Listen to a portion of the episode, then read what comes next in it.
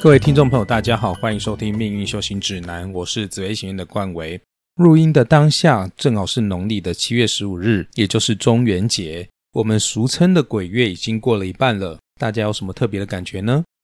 其实，在明代以前，农历七月一直都没有鬼月的传说存在。甚至古代的帝王会在孟秋的时候，也就是农历七月的时候，拿着新收成的五谷进献宗庙，以感谢鬼神以及祖先对山河社稷的庇应。所以，农历七月对于古代的帝王家而言，反而是一个神圣的月份。而这种祖先崇拜，自古以来就在华人信仰里面占了非常重要的一环。那么，农历七月到底是如何变成我们现在俗称的鬼月的呢？首先，我们可以从历史文献之中发现一些蛛丝马迹。明代的《八闽通志》里面记录到，闽俗好巫上鬼，寺庙祭驴岩山也。而清代的《重转福建通志》里面也有写到，赵得闽人好鬼，习俗相沿，而迎祀惑众。这个意思是说，福建这个地方的人爱好鬼神之说，寺堂寺庙整个山野都是。而这些过多的祭祀，常常会迷惑百姓。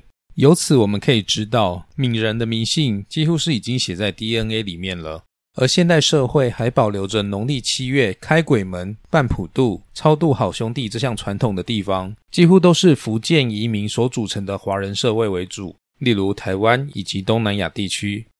台湾的冬天是吹东北季风，夏天则是吹西南季风，所以福建、广东的先民们要坐船渡海来台湾，必须依靠夏天的西南季风。那福建跟台湾之间有一个行船的中继站、补给站，就是澎湖。要从闽南渡海来台湾，都会停靠澎湖休憩补给。而澎湖跟台湾之间的台澎海峡，或者是称作澎湖水道，在古代这里就是大名鼎鼎的黑水沟。有句俗谚叫做“六死三流一回头”，就是在说渡海来台湾的十艘船里面，有六艘船会沉没覆灭。有一艘船能够侥幸掉头回港，只有三艘船能够成功抵达台湾，成功的几率大约是三成。其实覆灭的原因有很多种，除了因为海象凶险、遭遇台风，或者是使用的木造帆船不够坚固之外，主要的原因还是因为船只常常会超载，因为底层藏匿了许多偷渡客。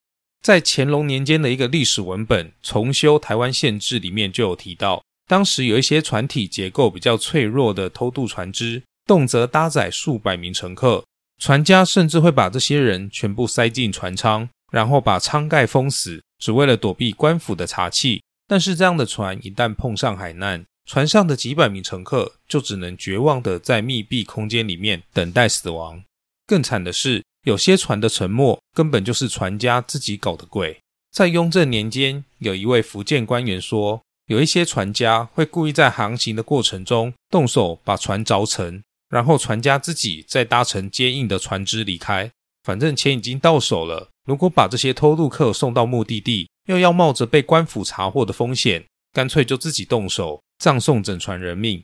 除此之外，清代的一些文献也曾经提到，偷渡过程中也有其他的风险，例如有些乘客会被丢包在外海的不知名荒岛上，坐以待毙。或者是被放生在台湾西部海岸的沙洲上，然后被逐渐上涨的潮水淹死。所以有那么多同乡的亲友葬身于黑水沟里，这些成功抵达台湾的先民们便会举办普渡仪式来遥祭这些罹难者。这就是台湾总是在夏天举办大型普渡法会的滥觞，时至现代也成为了一项民俗传统。后来到了清代以及日治时期的统治者，因为不希望人民频繁集会。所以这项民俗传统又结合了佛道教的说法，统一在每年的农历七月十五日中元节举办普渡法会。所以所谓的鬼月、鬼节都是属于民俗说法，而不是宗教说法。那么宗教里面又是怎么说的呢？首先我们来看道教，在道藏里面的《太上洞玄灵宝三元玉经玄都大现经》里面有写到，七月十五日中元之辰。地官教界左选众人，分别善恶，诸天大圣普益宫中，检定结束，人鬼步路，恶鬼囚徒一时聚集。意思是说，在七月十五日这一天，中原地官大帝会在天宫聚集一众的神圣，考教罪人所犯罪恶的轻重等级。而在经中也有提到，日夜烧香燃灯，照耀诸天九幽长夜八门之中，坐玄都大县，访玉金山，采诸花果，衣以五色，世间所有众奇异物，道具名珍，灵文锦旗，席弄服饰，十绝翻床，宝盖庄严，供养之具，肴膳饮食，百味芬芳，献诸众圣及道士等。于其日夜讲说是经，十方大圣齐咏灵篇，囚徒恶鬼当得解脱，一句饱满，免于众苦，得还人中。意思是说，如果要救拔父母祖先的亡灵，要在七月十五这一天设供修福，供养神圣，并且日夜诵经，对诸天神圣以及道士做大供养，以供养神圣以及道士的福报，来使先王得以还生人中。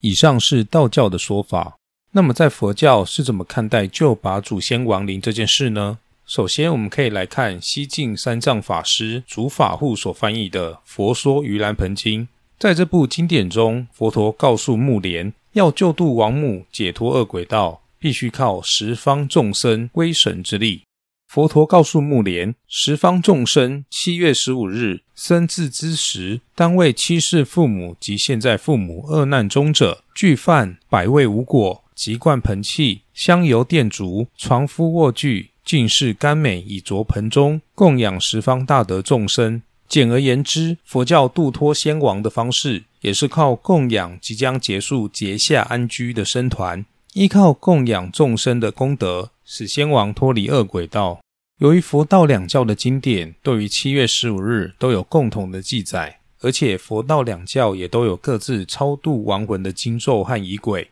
经过历朝历代的演变之后，后世就将七月十五日救度先王的大供养，结合超度恶鬼道众生的法会一起办理，希望能够累积更多的功德回向给祖先，让他们能够顺利的升天。但是依照道藏和佛经的记载，其实都没有看到所谓的开鬼门相关的字眼存在，也没有农历七月是鬼月的文字出现。而且我们别忘了，现在许多的宗教习俗以及说法，在东汉之前其实都是不存在的哦。如果有农历七月是鬼月的传统存在，没有道理史书以及古籍上没有半点的蛛丝马迹可循。所以所谓的开关鬼门。想必也是后世为了加强农历七月鬼月的印象所产生出来的仪式以及说法。另外，依照《长阿含经》卷第二十佛陀的说法，在我们的日常生活中，鬼神本来就和我们一同共处，无所不在了。而在地狱或恶鬼道里面受苦的众生，依照经典所述，本来就只需要依靠供养神圣、僧侣、道士的功德就可以解脱了，怎么还会需要刻意开鬼门让他们上来人间呢？所以，我们应该要这样子理解：农历七月，人间的鬼魂密度并不会比较高，一切都和平时一模一样。而各地举办的普渡法会，原本就在那附近的鬼道众生，本来就会被吸引过去吃到饱，而且甚至好兄弟之间还会相互通知去吃普渡哦。我们从小对于鬼月总是有莫名的恐惧，那是因为我们受到戏剧的荼毒太深了，对于鬼总是有莫名的恐惧感。事实上，有九成九的人一生都感受不到鬼的存在。相反的，被人伤害过的经验还更多呢。没有看过鬼，但是职场鬼故事倒是经历了不少哦。这里是命运修行指南，这一集的内容就分享到这里。欢迎大家追踪我的节目，也可以 follow 我的 Facebook 或者是 Instagram。我是冠伟，我们下集见，拜拜。